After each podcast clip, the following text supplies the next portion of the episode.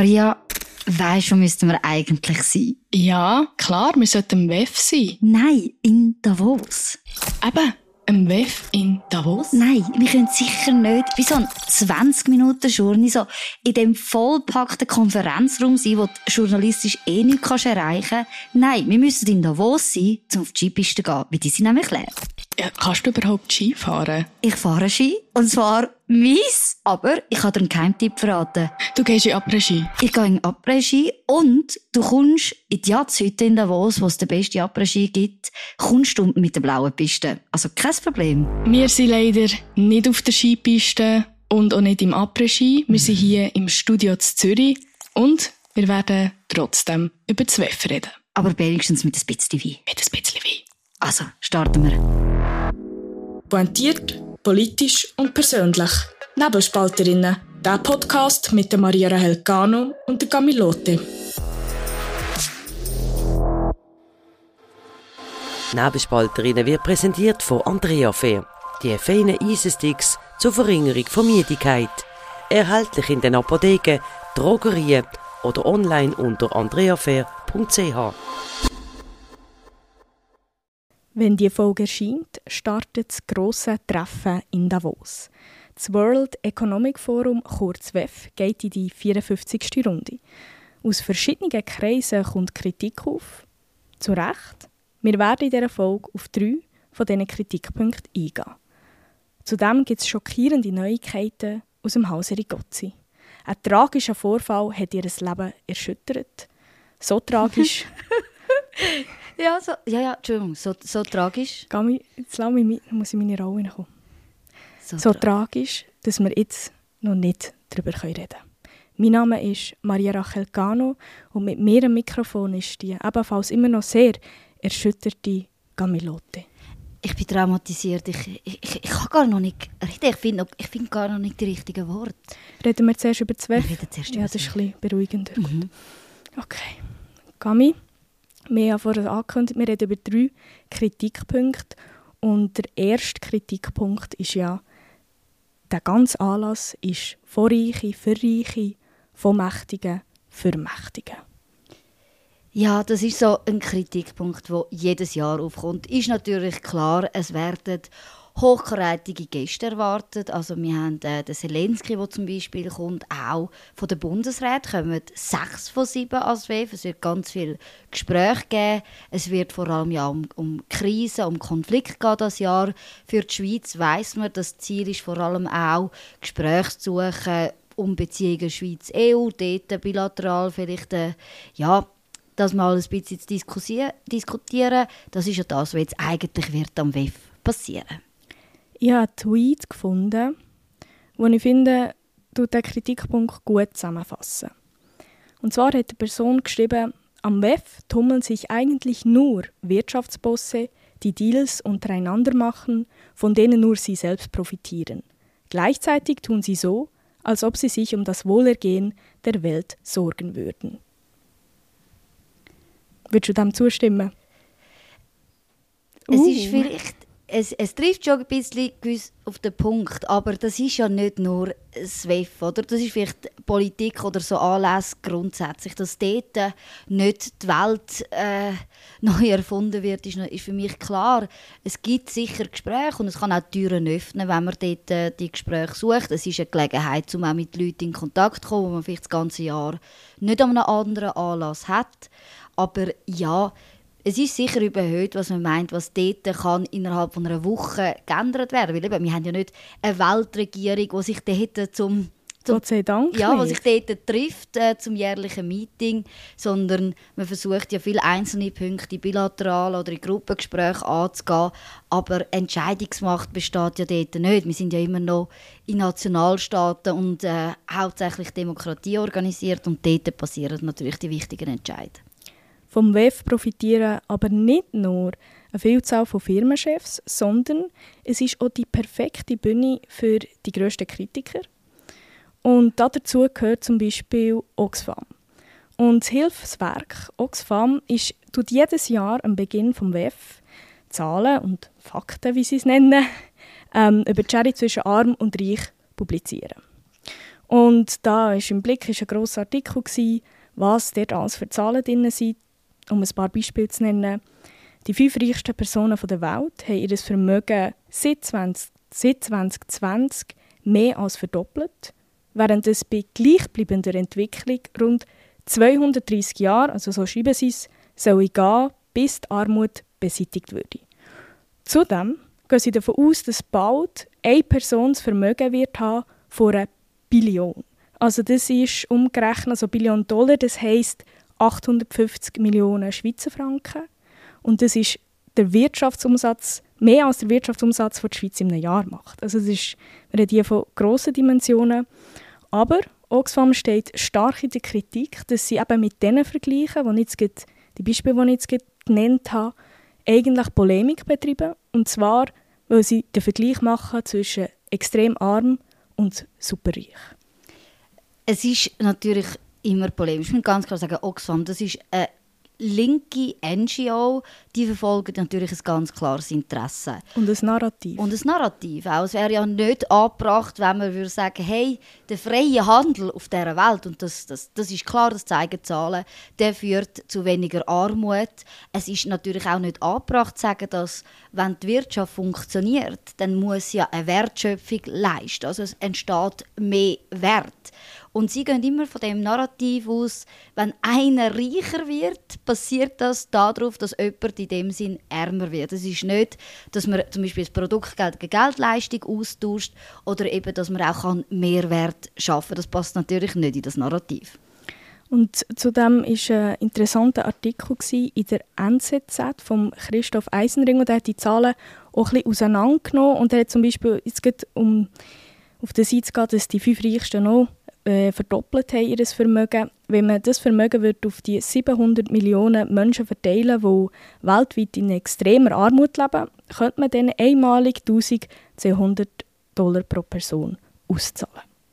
Und ja, das ist für die viel Geld, mhm. aber es ist natürlich keine nachhaltige Lösung. Es ist überhaupt keine nachhaltige Lösung, oder? Es ist sowieso falsch anzunehmen, dass du Armut kannst einfach mit Geldleistung bekämpfen. Darum ist immer so die Frage, die Entwicklungshilfe, oder? Ähm, das ist natürlich nur nachhaltig, wenn du den Menschen die Möglichkeit gibst, Mehrwert zu schaffen, oder? Dass sie etwas können wirtschaftlich nutzen und aus dem Geld verdienen. Einfach Geld geben funktioniert eben nicht. Aber es ist natürlich viel attraktiver, Geschichte zu erzählen. Die Reichen haben viel zu viel, nehmen wir es ihnen weg und geben es den Armen, so ein bisschen die Robin Hood-Mentalität.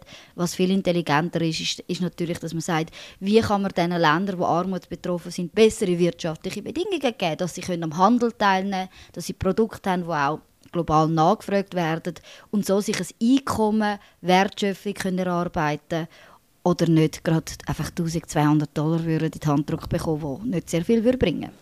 Und du hast es vorhin angesprochen, eben, wenn man sagt, man tut Wertschöpfung schaffen, und dann hat der Wirtschaftsnobelpreisträger William Nordhaus hat nämlich geschätzt, wie viel Wert eine Firma mit neuen Produkten und Technologien schafft und wie viel das der Konsument davon profitiert. Und die Konsumenten werden ja komplett vorweggelassen. Mhm. Und dort ist herausgekommen, dass 98 Prozent der Vorteile der Technologie kommt dem Konsument gut und nur 2 Prozent dem Produzent. Können wir eigentlich sagen, es ist sogar noch, noch wenig, wo der Produzent davon profitiert. Und ja. gleichzeitig, was gerade der technologische Fortschritt für unsere Gesellschaft bedeutet, wie viel leichter und angenehmer der unsere Gesellschaft gemacht hat, oder? Und wir eben als Konsumenten zu 98 Prozent davon profitiert haben. Und gleichzeitig verfolgt man das Narrativ. Ich finde es heuchlerisch. Man möchte sich aber auch nicht zur Debatte setzen mit diesen Zahlen. Ich muss sagen, wenn man das einfach so hört, verstehe ich, dass das einem sauer aufstößt. Also, dass mhm. jemand so viel Geld hat, wo man die 700 Millionen Menschen, 1200 Franken, also das sind schon Dimensionen, die wir uns für, also wie gar nicht vorstellen können. Und so viel Geld kannst du in einem Leben auch nicht ausgeben. Und ich finde, aus philosophischer Sicht finde ich die Frage legitim, wie viel ist zu viel? Und auch wenn es immer in das hineingeht, wir müssen die Reichen ähm, enteignen und all das, das mhm. würde ich nicht anstoßen. Aber einfach die Reflexion zu sagen, wie viel ist zu viel? Und wenn man sich selber die Frage stellt, und wie sagt, hey, nichts ist zu viel. Aber es ist ja gerade so, dass wir als Konsumenten ja die Macht haben, irgendwie zu sagen, wann ist zu viel zu viel. Und zwar dann, wenn wir aufhören, die Produkte zu kaufen.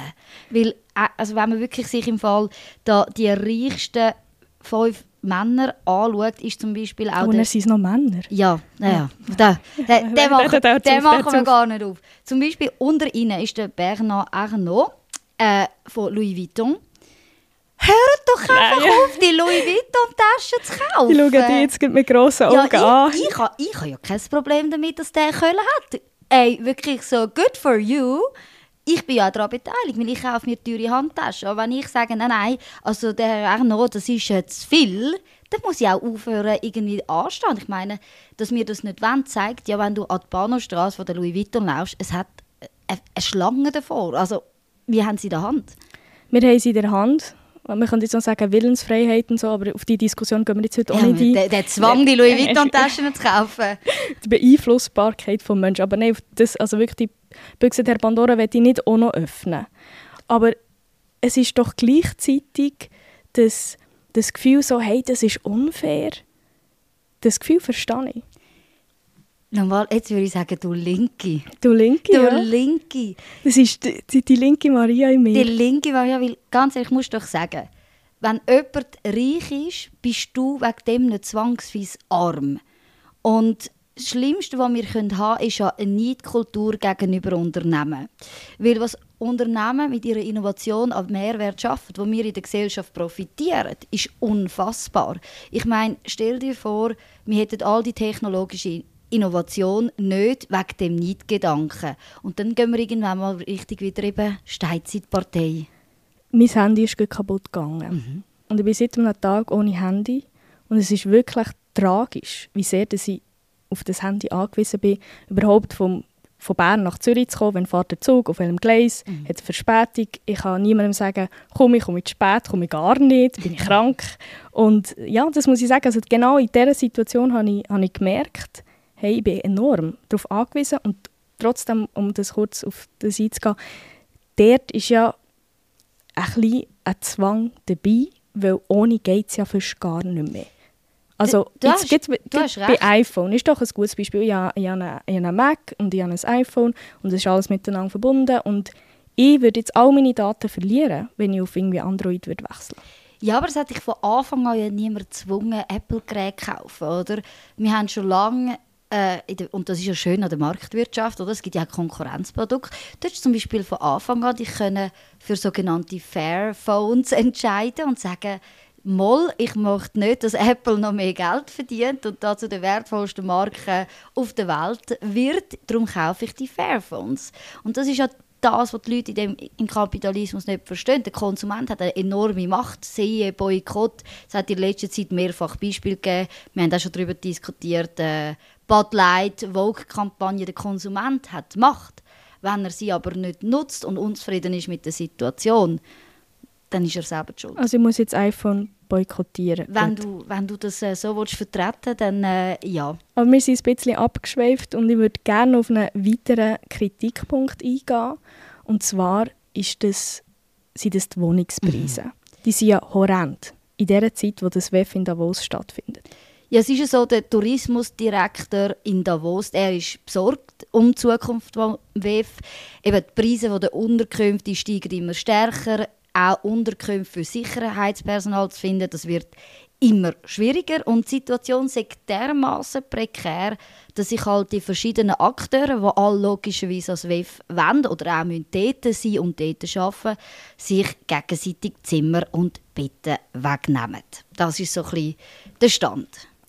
Also mich hat es schockiert, als ich gelesen habe, ähm, wie das zum Beispiel Läden ihre, ihren Wohnraum, also sagen wir, oder ihren, ihren, ihren Verkaufsplatz vermieten in dieser Zeit vom WEF. Also die tun ihren ganzen Kram, sei das eine Bibliothek oder sei das, ich weiß doch auch nicht, eine Bäckerei, mhm. sie räumen für diese Zeit und nachher das für 60'000, 70'000 pro Woche mhm. vermieten es ist logisch, dass das passiert. Du hast natürlich nur eine begrenzte Fläche in dem Davos. Die Unternehmen wollen auch Ausstellungen machen. Also es ist ja nicht nur so, dass man die klassische Konferenz hat, sondern es gibt ganz viele Nebenorganisationen, Nebenveranstaltungen und die beste Fläche zum Nutzen ist dann an der Promenade ein Ladengeschäft, dass man sich dort einmietet und blöd gesagt, wie so ein bisschen einen, einen eigenen Stand kann aufbauen kann, dort auch Veranstaltungen machen. Das ist ja so.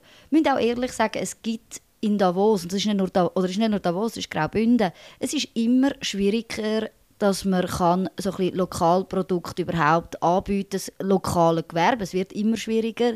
Das ist jetzt nicht nur eine WEF-Sache, sondern es ist schwieriger, die Leute haben den Onlinehandel spätestens seit Corona für sich entdeckt, dass man dann halt vielleicht ja, nicht mehr in Kleiderladen in die Stadt geht, sondern lieber auf Zalando shoppen. Das ist eine Tatsache. Und auch wieder sagt, hey, der Konsument macht es natürlich im lokalen Gewerbe auch schwierig, dass das lokale Gewerbe auch die Alternative in dem Sinne nutzt. Das andere Problem, das es ja auch gibt, ist das mit der Sicherheit. Also die ganzen Sicherheitskräfte, die beim WEF tätig sind, müssen ja auch untergebracht werden. Und wenn die nicht untergebracht werden können, kannst du die Sicherheit des WEF nicht mehr sicherstellen. Und wenn die Preise so raufgehen, und nachher, du hast jetzt noch gesagt, wenn die nicht mehr besetzt werden, die Wohnungen, also man kauft jetzt einfach, man tut mal Wohnungen mieten und schlussendlich schlaft nicht mal jemand, Drin. Ja, das ist eben die Tatsache beim WEF. Also ich kenne es jetzt aus, aus dem privaten Umfeld, dass natürlich viele ihre Wohnungen auch vermieten über das WEF und das wird von Agenturen organisiert und es wird einfach mal drauf los gemietet, oder? Und dann kommt es wirklich oft vor, dass die, die Wohnungen nachher leer bleiben, aber sie werden nicht wieder freigegeben. Das heißt, wir haben zwar ein ausbuchtes Davos, aber nicht volle Betten, oder? Das ist vielleicht da, wo man würde sagen, okay, da besteht irgendwo noch ein Problem.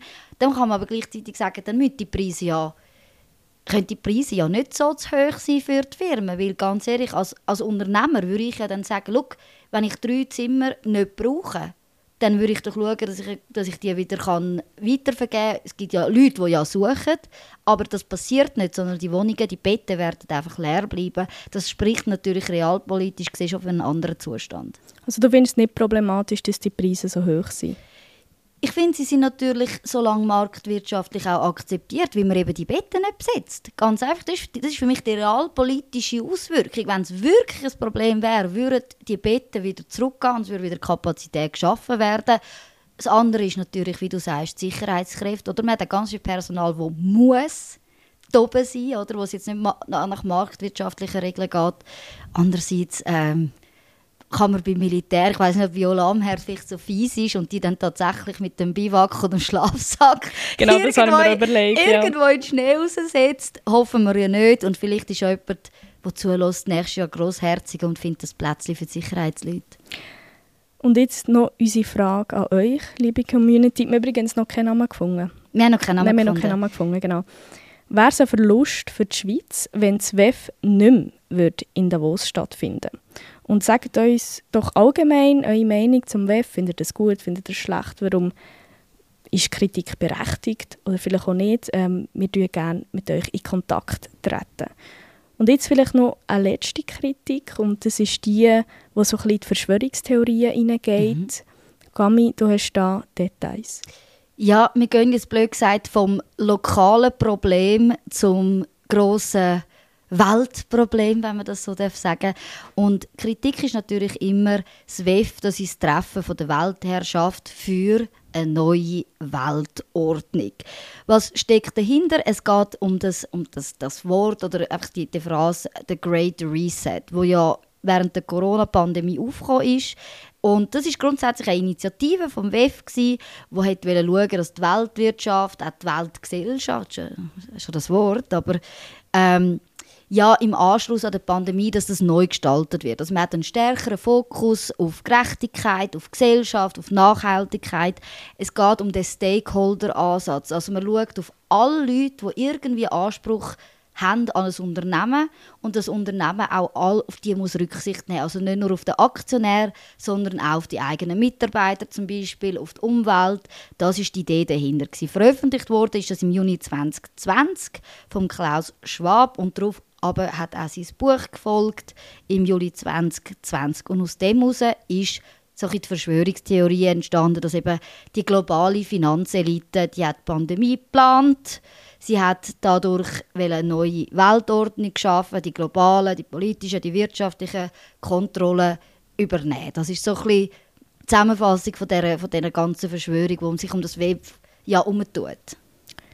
Aber du hast es am Anfang gesagt, es, es wird wie zu viel erwartet oder mhm. zu viel interpretiert in das WEF, wo wie gar nicht möglich ist. Also man hat dort bilaterale Gespräche, man hat vielleicht wichtige Gespräche, die auch hinter verschlossenen Türen stattfinden, wo die Öffentlichkeit keine Einsicht hat. Aber die Welt ist nicht so einfach organisiert, dass ein paar wenige Leute können sagen so, und jetzt tun wir das alles neu organisieren, die ganze Politik, die ganze, das mhm. ganze Welt, Weltwirtschaftssystem, weil es, ja, eben, wir reden immer von der, von der Marktwirtschaft und man sagt, das ist eine Person, mhm. aber das sind alle, das sind wir. Mhm. Es ist eine, ist eine Zusammensetzung von Konsumieren und Anbieten und Produzieren. Und ich glaube, das ist immer ein bisschen also Gefahr bei diesen Verschwörungstheorien, dass es eine einfache Lösung oder es macht ein, ein schlüssiges Bild von der Welt, vor allem in einer Zeit, wo sehr, sehr viele Krisen sind und man hat sich dann an dem. Man sagt, das ist jetzt, das ist jetzt die Wahrheit und an dem habe ich mich wie fest. Es geht genau in die Richtung, aber man kann das natürlich auch relativieren. Also man weiß aus der Politikwissenschaft, schon lange. Es ist natürlich eine Strategie, dass wenn etwas Schockierendes oder eine Krise passiert, dass das die politischen, vielleicht auch die wirtschaftlichen Kräfte natürlich zu ihren Gunsten nutzen. Machen wir ein einfaches Beispiel aus der Schweiz. Ausbruch des Ukraine-Krieg ist der ausschlaggebende Faktor gewesen, dass man eine Erhöhung vom Armeebudget durchgebracht hat. Das ist ganz normal, dass man Krisen versucht als Chance zu nutzen und sagt, hey, look, ähm, Vielleicht weisen sie auf Probleme hin, die man muss angehen muss, aber zum dann sein politisches Programm drin platzieren, man wäre ein schlechter Politiker, wenn, man das nicht machen würde. Und das ist genau das, was am WEF passiert. Aber gleichzeitig eben dann der Zusammenhang mit, dass da so viel Macht zwar ist, ja, rein auf dem Papier, aber die Entscheidungsfähigkeit ist natürlich nicht, nicht dort. Die Entscheidungsfähigkeit ist nicht, nicht dort und trotzdem setzt man sehr viel Hoffnung in das WEF. Und darum haben die Wandervögel, wie sie sich nennen, am Sonntag eine grosse Blockadeaktion gemacht und haben eine Straße gesperrt, also den Zugang zum WEF und haben 18 Kilometer Stau verursacht. Und hier müssen wir jetzt vielleicht ein bisschen differenzieren. Es gibt eben verschiedene Kritiker. Mhm. Und das ist jetzt sehr, würde ich, würde ich sagen, geht ein Richtung Oxfam, ist sehr eben Kapitalismuskritik. Es ist eben Klimaaktivismus, der dort spielt. Und nachher hast du aber auf der anderen Seite eher eben die Verschwörungstheorien, die um das WEF herum kursieren, die nachher in einer Weltordnung, in einer neuen Weltordnung sich widerspiegeln. Dort gibt es gerade etwas sehr Spannendes, wenn man sich eben die Kritiker vom WEF anschaut und vor allem Richtung eben die Verschwörungsgruppe geht. Dort kommt es total darauf an, von wo die Gruppe kommt.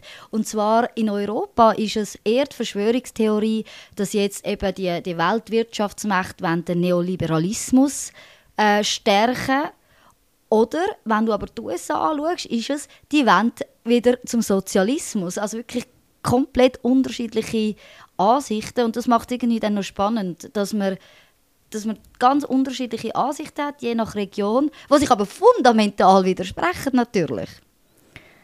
Und dort ist ja wie die Frage, jetzt, kann das WEF etwas bewirken oder nicht? Bewirkt es auf Papier nachher etwas, ähm, wenn man jetzt vor allem in die Zukunft schaut mit diesen Krisen? Der Gassis hat ja auch gesagt, wenn man wirklich eine Friedensverhandlung führen will, muss Russland dabei sein, weil ohne Russland gibt es keinen mhm. Frieden. Und Russland ist natürlich seit dem Angriffskrieg nicht mehr dabei.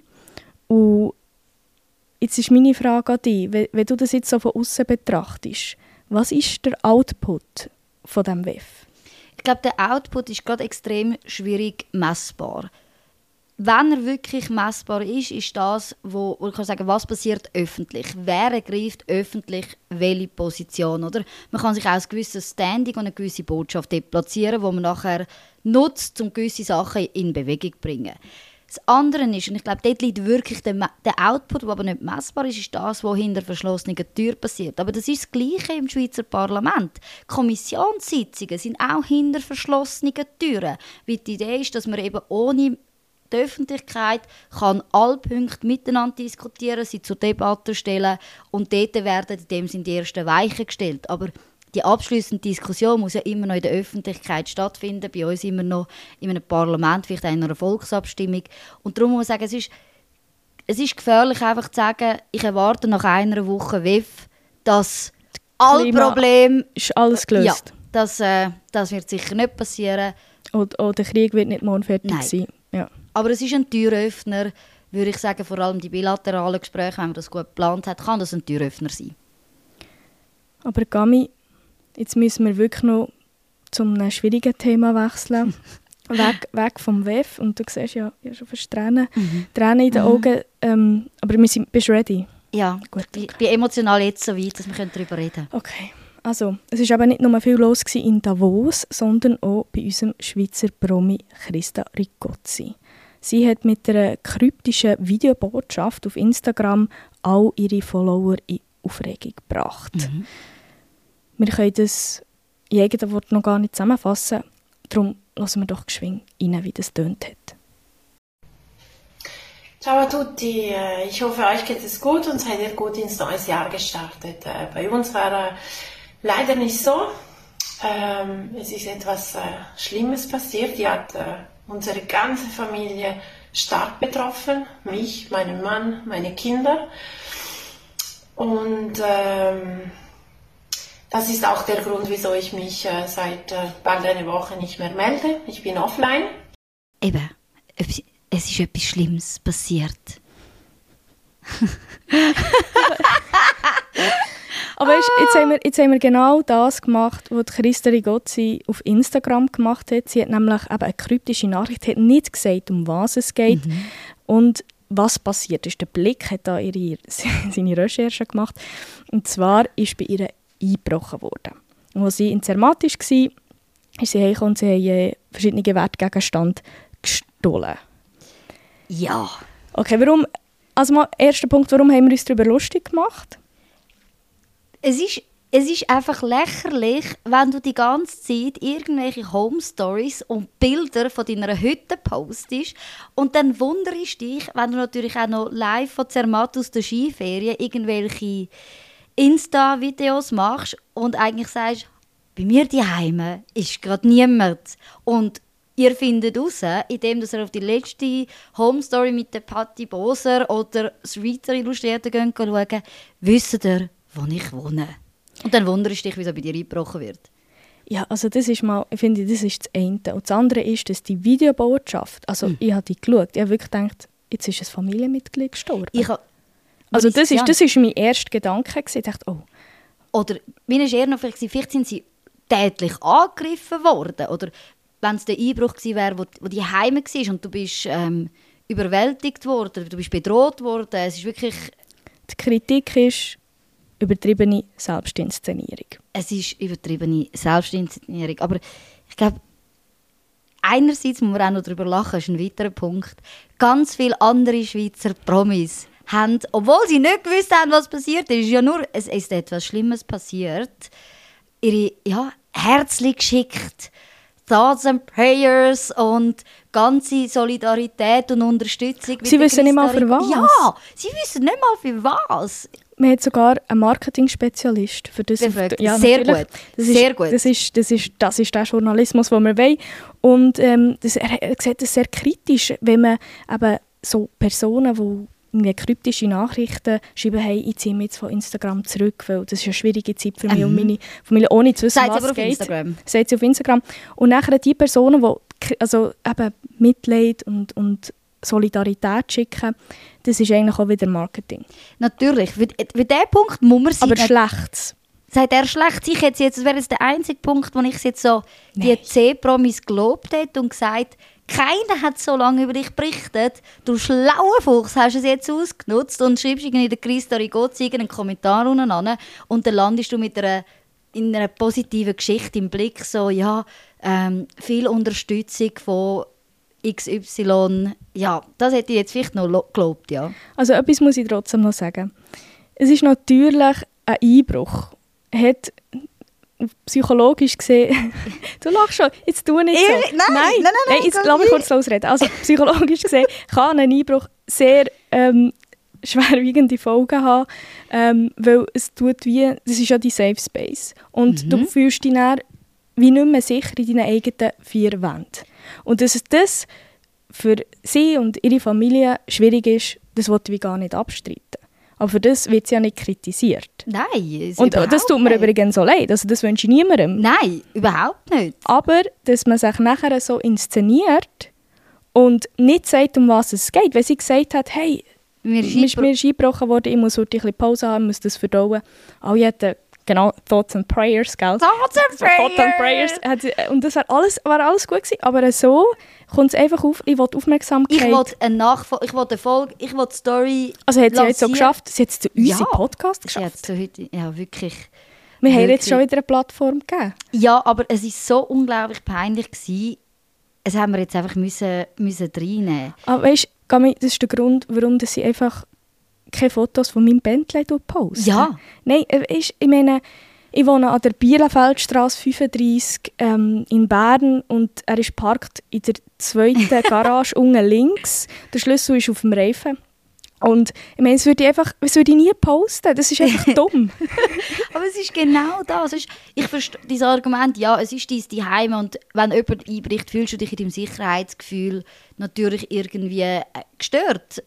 Aber dann tu nicht Tor und Tür öffnen Ja, an ist- Medien und dann noch darüber berichten, wenn du nicht daheim bist. Irgendwie so, also einbrechen würde ich sagen, danke. Danke für das. Hat nicht der Jacobo irgendwie noch twittert, Ja, das habe ich auch noch rausgesucht.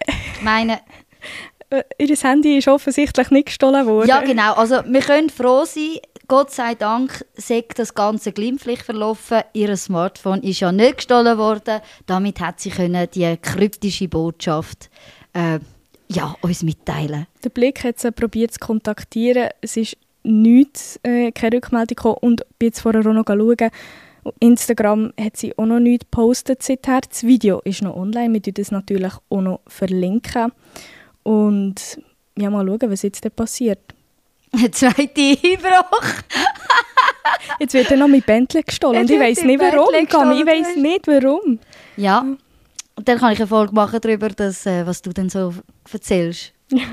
Gott wieder. Es war wieder mal gottlos, gewesen, aber es geht Ja. mir besser. Also ich hoffe, ich habe das traumatische Erlebnis jetzt überwunden. Äh, Genau, wichtig ist immer, darüber reden. Vielleicht nicht in einem Videopost, sondern mit guten Freunden.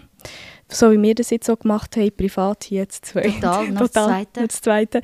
Genau. Und wie immer schaue ich auf die Uhr und ich sehe, wir haben schon wieder viel zu lang geschwätzt. Aber es war sehr interessant. Gewesen. Vergesst nicht, uns zu schreiben, was ihr vom WEF haltet. Wir treten sehr gerne mit euch in Kontakt. Tut uns unbedingt weiterempfehlen, tut uns hoch bewerten. Und wir hören uns nächste Woche wieder am Geburtstag von der Gami. Jetzt ist sie gerade in den Sinn gekommen, genau. Ja, ich werde am nächsten Montag 30. Ja, ich sehe es da, deine Lachfalten sieht man schon. Ja, gibt sicher einen Botox-Gutschein von allen. Jetzt hast du meine Abmoderation versaut. Nein! Also, wir sehen uns nächstes Dienstag wieder um 6 Uhr am Morgen. Bis zum nächsten Mal bei Nebelspalterinnen, der Podcast mit der Maria Rahel Gano und der Camilote.